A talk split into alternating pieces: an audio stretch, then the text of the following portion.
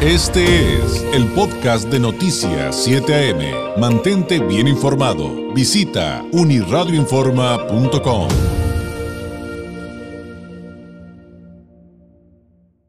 Me da mucho gusto recibir aquí en el estudio al licenciado Jorge Figueroa Barroso, presidente de la Canacintra Tijuana.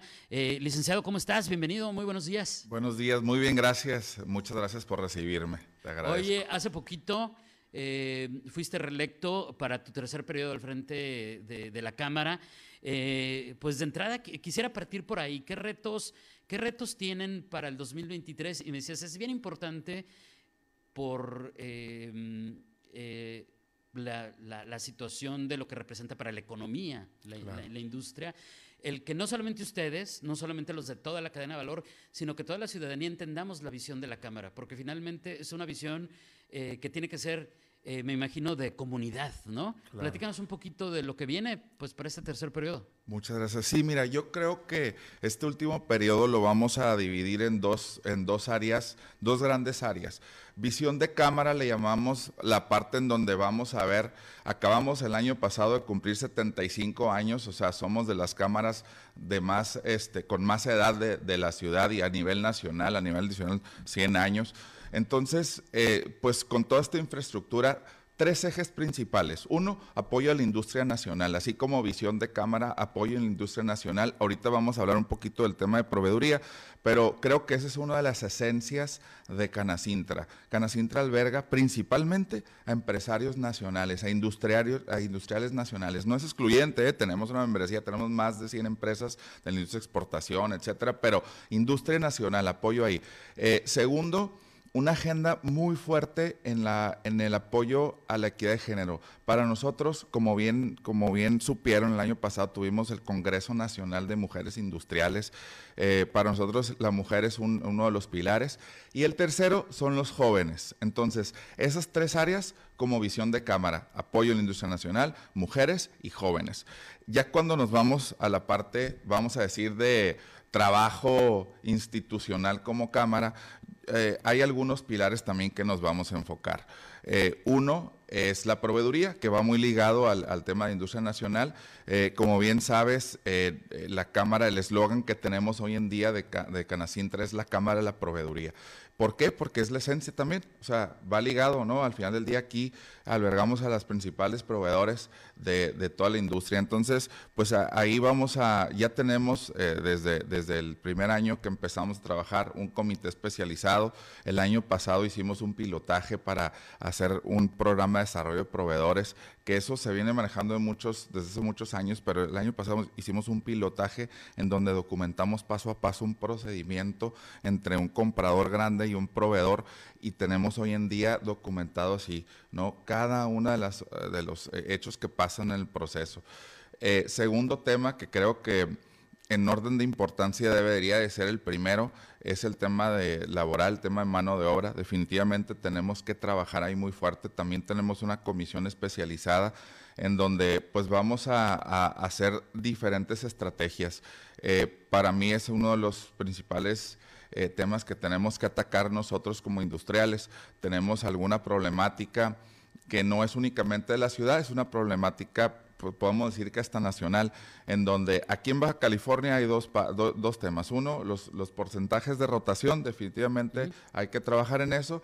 Y otro, pues también la, la falta y el, el, déficit que tenemos de mano de obra, ¿no? Entonces, tenemos que buscar estrategias para poder eh, no solamente trabajar en en, este, en atraer gente, sino en programas para la gente para que crezcan. O sea, necesitamos eh, elevar el nivel de mano de obra. O sea, que la gente realmente, la permanencia con nosotros en las empresas sea porque están creciendo. Entonces, hacia allá tenemos que transitar. Eh, tercer tema, energía. Definitivamente hay una agenda muy fuerte ahí este, que estamos liderando nosotros. Eh, el, discurso de si hay energía, no hay energía, ya creo que lo estamos este, pasando. Tenemos una muy buena relación, intercambio de información con la autoridad, en donde estamos viendo cómo es realmente que tenemos que ejercer esta parte de eh, necesito energía y que la autoridad me diga, sí la tengo, pero la tengo en este lugar, entonces en ese, en ese sentido tenemos que ir trabajando hacia enfrente. También vienen algunas inversiones este, ya integradas como privadas en, en, el, en materia de energías, cuando o sea, básicamente los desarrolladores ya lo están viendo como parte de las inversiones que tienen que hacer para poder este, seguir creciendo. O sea, que ustedes mismos generen su energía, por no, ejemplo. No, que nosotros mismos generemos infraestructura como tipo subestaciones y eso. Ah, es, que, muy bien. es que es que fíjate que el tema está dividido en dos. No es únicamente que haya un déficit de energía, sino también eh, que, que sí se puede ver de, alguna manera, este, pero sí tenemos energía en, algu- en algunos lugares. Entonces, el, el tema está también en que tenemos que una, una probablemente en la distribución, pues. Entonces, si la energía está acá, yo, yo la necesito acá, pues ahí es donde tiene que haber Que coincide con lo que vivimos, por eso decía, también es una visión de comunidad al, al mismo tiempo porque es algo que es un reto para Baja California. Sí. No la disponibilidad solamente, sino también la distribución. Eh, eh, déjate, pregunto un poquito antes de, de que sigamos con, con las temáticas. Sí. Primero de la proveeduría local y luego de una paradoja que, que- que- que- ya ustedes mismos han discutido y, y he escuchado que está súper interesante con el tema del déficit y, y las vacantes que hay en la maquiladora, ¿no? sí. Eh, ¿Qué está pasando con el tema de la proveeduría local? ¿Por qué no hemos avanzado como esperaríamos? Porque ¿cuántos años llevamos hablando de ello? y no sé si como inversionistas a lo mejor no nos estamos animando, como que tenemos que romper el paradigma de querer ser el maquilador, el productor, no querer ser el proveedor, no sé, es pregunta. ¿Qué, qué- tú qué crees que es lo que está pasando? ¿Por qué no hemos logrado ese punto de equilibrio cuando todos los expertos, incluyendo, pues, entiendo que tú también estás de acuerdo con eso, es, es uno de los grandes negocios que tú puedes abrir, el convertirte en proveedor local, ¿no? Sí, claro. Fíjate que sí, definitivamente estamos trabajando en una parte muy importante que, como tú bien lo dices, un cambio de mentalidad. A ver, hay un porcentaje que se viene manejando históricamente entre el 2 y el 3% de integración local en la parte de la proveeduría. Entonces, ¿qué quiere decir? Que tenemos más, de un, más del 95% de oportunidad. Exacto. ¿no? Eso es la realidad. Entonces sí, sí creo que debemos de este, trabajar muy fuerte en este cambio de mentalidad, de trabajar muy fuerte en entender, a ver, los, la, la industria más grande que tenemos en la ciudad es la industria de exportación, ¿no? Este, el- el- la industria está en manos de inversión extranjera. Entonces tenemos que entender la forma de operar eh, de la industria. Eh, la mayoría de las decisiones, eh, por, porque así se maneja, eh, están fuera, no están aquí, ¿no? Son, están en los corporativos. Está habiendo cambios. A partir de la pandemia, creo que muchos corporativos internacionales, corporativos mundiales, se dieron cuenta que las cadenas de suministro tienen que estar cerca. El famoso nearshoring, Exacto. de ahí sale. O sea, es una necesidad. La vida es de tiempos y de momentos. Y creo que hoy estamos en el momento en donde si nosotros, los industriales nacionales, vemos eso realmente como una oportunidad y nos subimos al barco de entender la forma que tienen de trabajo la industria de exportación, se pueden compaginar las dos cosas. O sea, que el corporativo ya, va, ya tiene una estrategia en donde le dice al centro de manufactura, vamos a decir en Tijuana, a ver, trabaja en acercar proveeduría, ¿no? Eh, pueden pasar dos cosas, que se venga de otros lados, ¿no? Que creo que pues eso es una de las cosas que van a pasar, pero creo que lo que nosotros debemos de, en donde nos debemos de enfocar es nosotros evolucionar para proveerla, ¿no? Entonces, eh, definitivamente concuerdo contigo al decir, tenemos que trabajar mucho en la mentalidad de los industriales nacionales, en irnos a atacar ese mercado. Sí, y ya digo, no nos va a dar tiempo de ponerles ejemplos, pero pues hay, por ejemplo, grandes negocios, multimillonarios, que lo único que hacen es proveer un tornillo de tal este, característica que cumple con tales estándares y nomás por años hacen ese tornillito, pero bueno, eh, ejemplos sobrarían, ¿no? Eh, en función también del tiempo, licenciado.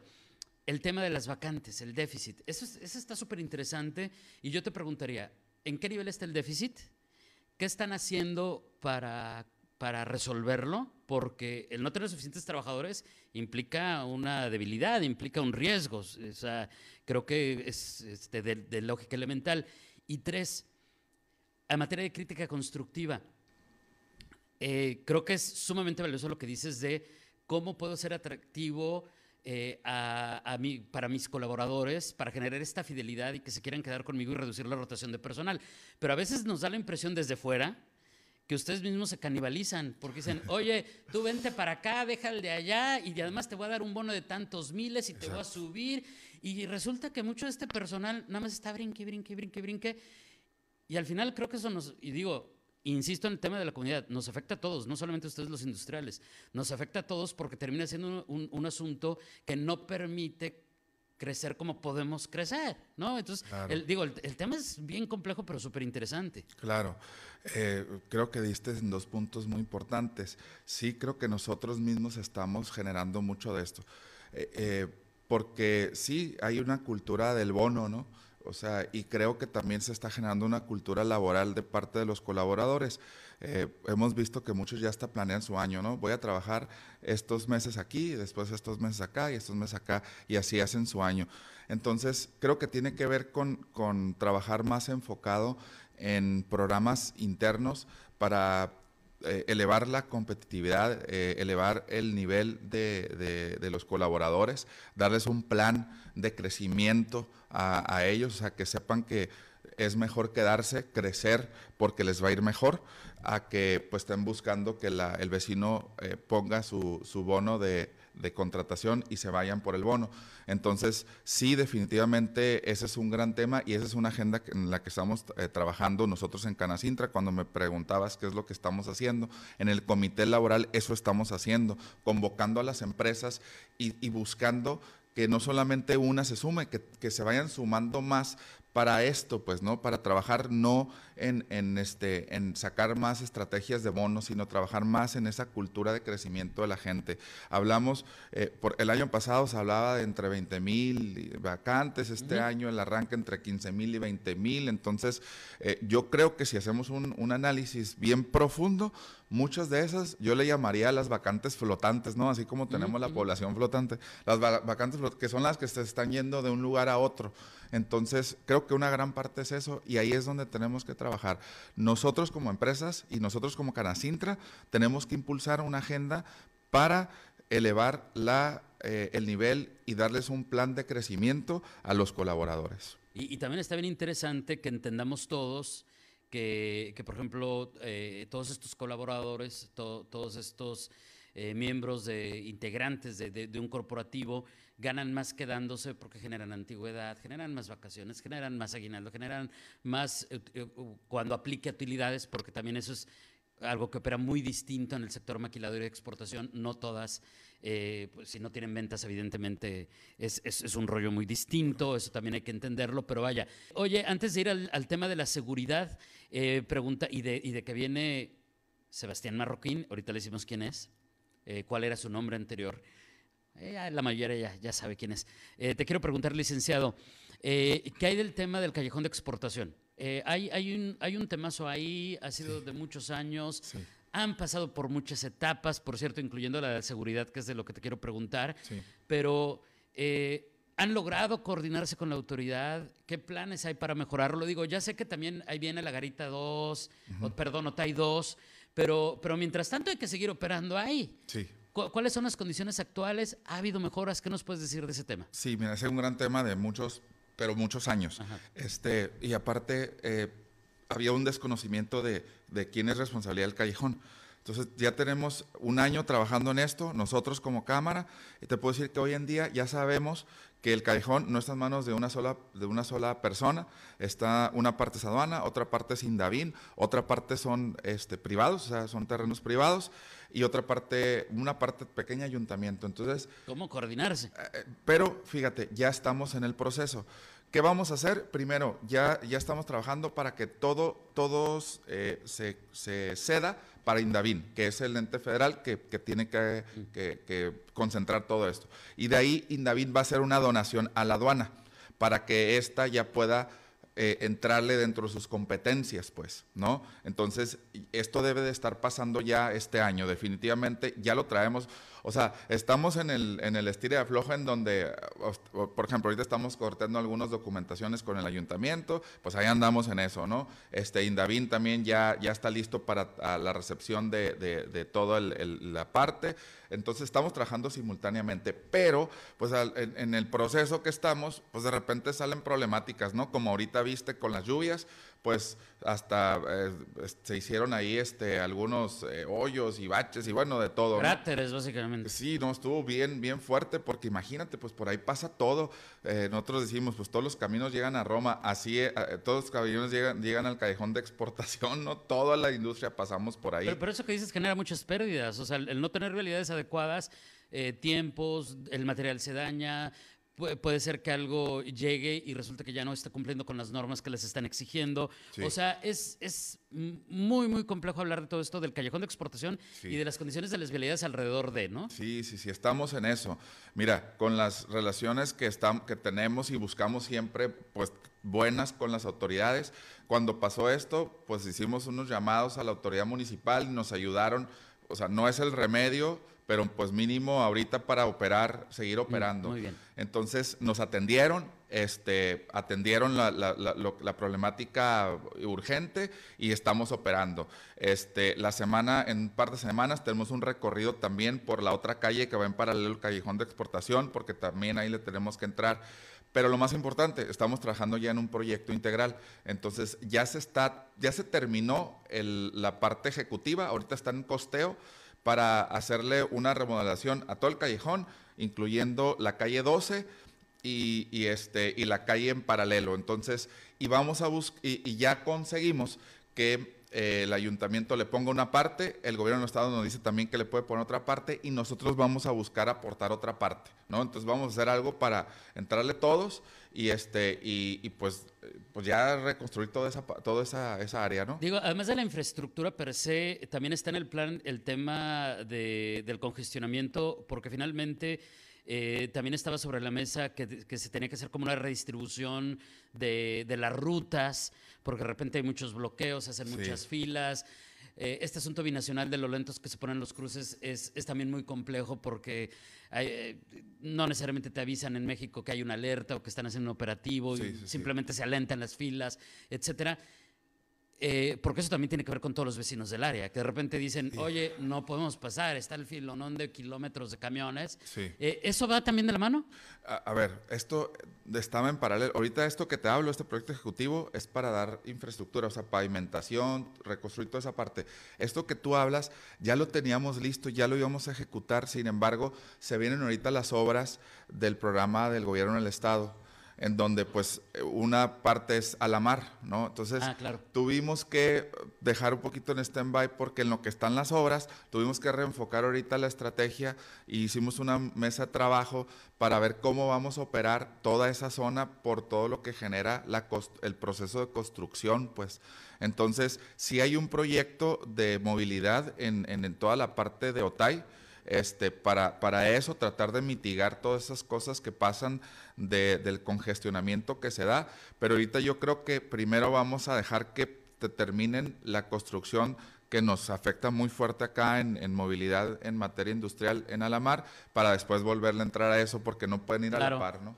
Sí, claro, y, la verdad es que son proyectos enormes y, como siempre, ¿no? Y lo hemos vivido toda la vida. Eh, cuando viene una obra grande e importante, claro, es súper molesto, pone en pausa proyectos, pero una vez que se termina y se logra coordinar, pues todos nos todos, disfrutamos de los, de los beneficios. creo, creo yo. Así lo vemos. Eh, qué bueno que lo ven así. Ahora, el tema de la seguridad pública. E, es, es, un temazo. Sé que ustedes también lo traen ahí de la mano. Eh, ¿Cómo han recibido las autoridades sus críticas, sus llamados? Digo, Podremos ir al tema que sí de los polizones, del corredor, de los eh, pero la fotografía creo que es más grande. Sí. hay que verla desde la perspectiva más amplia. ¿Qué posicionamiento hay desde la Canacintra respecto a lo que está sucediendo en materia de seguridad pública? Este, y, qué están haciendo con, con, las autoridades para ello? Mira, Canacintra siempre ha buscado ser un ente activo. Tengo también una, una comisión especializada en seguridad este, y no con el afán de estar viendo crítica. Yo siempre he dicho, no hay crítica sin propuesta, ¿no? Entonces, en esa agenda hemos estado trabajando desde el año pasado, hicimos un foro con especialistas nacionales, este, adquirimos botones de emergencia para donarlo a industriales y a la seguridad pública también, y, así, ¿no? Entonces yo creo que somos un ente activo del tema. Definitivamente, eh, yo creo que esto lo dividiría en dos partes, la problemática de la seguridad. Hay una problemática de percepción, ¿no? La percepción creo que es mucho peor a la seguridad, que es mala, o sea, la seguridad que vivimos hoy en día, pues, pues al final del día existe, la inseguridad, perdón. Entonces, eh, pero la percepción es mucho más grande y, creo que ahí, ahí hay que tener dos áreas para poder y dos estrategias diferentes para poder atacar eso, ¿no? Eh, en materia, nosotros tenemos una excelente coordinación con autoridades en, en función de información y, vemos pues que al final del día eh, la problemática que seguimos teniendo, sobre todo en Tijuana, es narcomenudeo, ¿no? De ahí, de, ahí se desprenden muchas cosas, sobre todo los homicidios. Y, pues bueno, eso pues te pega en el otro indicador de percepción. Eh, los indicadores nacionales, una de las cosas que más observan son los homicidios. Entonces por eso siempre vamos a seguir saliendo en los primeros lugares de, inseguridad.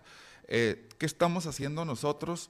Muy importante, el ejemplo es el que te digo, ¿no? Vamos, eh, siempre estamos buscando formas para poder, pues, cambiar la mentalidad también en ese sentido de, la percepción, uno, y, por otro lado, un, estrecho y, y, un enlace muy, muy, muy, muy coordinado con las autoridades y la industria para realmente saber qué es verdad y qué es mentira de las cosas que, que vemos todos los días. Entonces, en, ese sentido, pues es lo que platicábamos hace rato, ¿no? Que traemos la semana que viene esta conferencia de este personaje que para mí es, es muy interesante escucharlo, ¿no? Muy interesante. Sí, este personaje que, pues, de solamente escuchar el, el nombre de quién es su papá, pues eh, te crea, ¿no? Este, ese, esa, ese impacto, porque yo creo que no, no hay nadie que no pueda conocer ese nombre. Platícanos de ello, porque la próxima semana viene de visita a Tijuana sí, Juan Pablo Escobar Henao, hoy por hoy se llama eh, Sebastián Marroquín, hijo de Pablo Escobar. Y, viene eh, eh, pues en un ejercicio que ustedes están haciendo justamente en esta discusión de la apología del delito, que es, lo, que decías justamente en este momento, qué es lo que realmente está pasando, dónde está el fondo de la problemática que, Sebastián o Juan Pablo Escobar maneja muy bien. Eh, y, y, es, un, es un ejercicio que ustedes están haciendo de traerlo, que tendrá varios eventos pero que además están haciendo la Canacintra y, eh, eh, Club Campestre, ¿verdad? En coordinación con la comisión de Club Campestre. Ah, muy bien. Sí, así es. Pues mira, fíjate, el, el eh, Pablo Escobar, ¿no? Pablo Escobar pues uno de los narcotraficantes más buscados en el mundo en su momento, etcétera. Eh, pues viene hoy en día su hijo, el 9 de marzo, en Club Campestre a las 8 de la mañana vamos a tener una conferencia. Este, esta conferencia la, llamamos La democracia y la economía en riesgo por la delincuencia. ¿Qué, nos va a platicar? Eh, totalmente lo opuesto a lo que era y, se conocía de su papá. Y eso es lo interesante, cómo vivió él desde su, desde su, su este, pues de sus zapatos como hijo, eh, todo esto, e, e, esta, esta, todos los hechos que pasaron, todo lo que, todo lo que hizo su papá. Eh, pues viene a platicarnos, pero en el sentido contrario, ¿no? El mensaje que te da es, no, no, no hay riqueza, hay pobreza, porque teníamos que escondernos.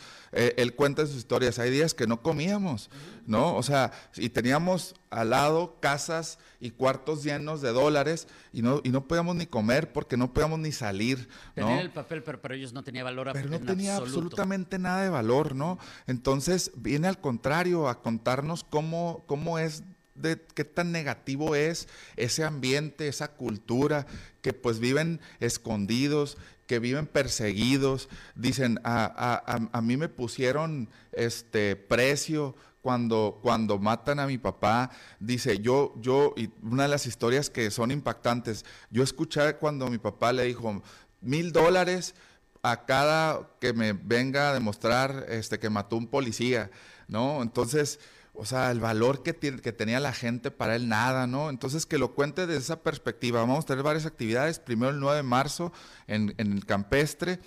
nos va a platicar todo esto y al día siguiente algo que a mí creo que tiene mucho, para mí tiene mucho valor y para Canacintra tiene mucho valor, que venga a darle este mensaje a los policías.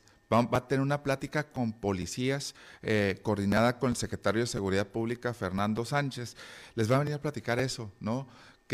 Cómo, cómo, pues al final del día son usados, no tienen valor este, para ese tipo de personas y, y, pues tratando de que entiendan y, incentivarlos para que jamás se vayan para esos lados, ¿no? Entonces creo que para mí de todo, escucharlo como sector empresarial, claro que tiene un valor, pero que lo escuchen los policías, los elementos de nuestra ciudad, creo que tiene el mayor de los valores que de esto. Interesante porque eh, digo, tú ya lo dijiste, pues son desechables. Eh, los van a utilizar un ratito y como dice el dicho, el que ayer mata, Ayer muere. ¿no? Oye, eh, pues enhorabuena por esta actividad con la, visita de Juan Pablo Escobar, éxito en ella. me da mucho gusto que también vayan a tener este ejercicio con los policías de Tijuana, creo que va a ser muy enriquecedor. En el caso de la conferencia el 9 de marzo en el campestre, eh, quienes nos ven y nos escuchan, ¿tienen, alguna oportunidad de acceder? sí, claro, está, es abierto al público, los invitamos a todos. Este, pueden adquirir sus entradas ahí en Canacintra, eh, nuestras oficinas o bien en el mismo Club Campestre. Con mucho gusto recibimos a, a quien quiera escucharlo, ¿no? Este, en la misma plática vamos a, tener a algunos de nuestros colaboradores, nosotros vamos a invitar a nuestra gente también para que vaya a escuchar eh, esta plática, pero sí, invitarlos a todos a que nos puedan acompañar el 9 de marzo a las 8 de la mañana. Perfecto. Eh, ¿Redes o páginas donde puedan buscar esta información? Sí, Canacintra Tijuana, este, ahí, ahí pueden contactarnos este, y también pues eh, directamente en nuestras oficinas. Ah, perfecto. De hecho, aquí ya estoy viendo en, en, el Facebook de Canacitra Tijuana algunos mensajes y la información de este desayuno conferencia, La democracia y la economía en riesgo por la delincuencia con Juan Pablo Escobar. Aquí ya lo estoy viendo. Ah, y por cierto, aquí estoy viendo un mensaje de Edgardo Flores Camber. Sí, eh, él es mi titular de la comisión. El titular de la Comisión de Seguridad de Canacintra. Ah, pues este... Quiero, quiero entrevistarlo. Ahorita, ahorita Con mucho gusto, claro que sí. Me eches la mano, ¿no? Sí. Porque este, tiene una visión, creo que súper interesante de lo que está pasando en nuestro país y en nuestra región. Es correcto. Flores Campbell, que vale la pena compartir con el público. Oye, pues se nos acabó el tiempo. De hecho, ya nos colgamos. Una disculpa a la periodista Elia Manjarres, que ya, que ya nos comimos un par de minutitos de su tiempo. Eh, Jorge, muchas gracias. Por aquí te esperamos muy pronto. Enhorabuena por este ejercicio con, con Juan Pablo Escobar y, y pues seguiremos platicando. Claro que sí. Gracias a ti. Te lo agradezzo mucho. Gracias. Es el licenciado Jorge Figueroa Barroso, presidente de la Canacintra Tijuana. Este fue el podcast de Noticias 7am. Mantente bien informado. Visita unirradioinforma.com.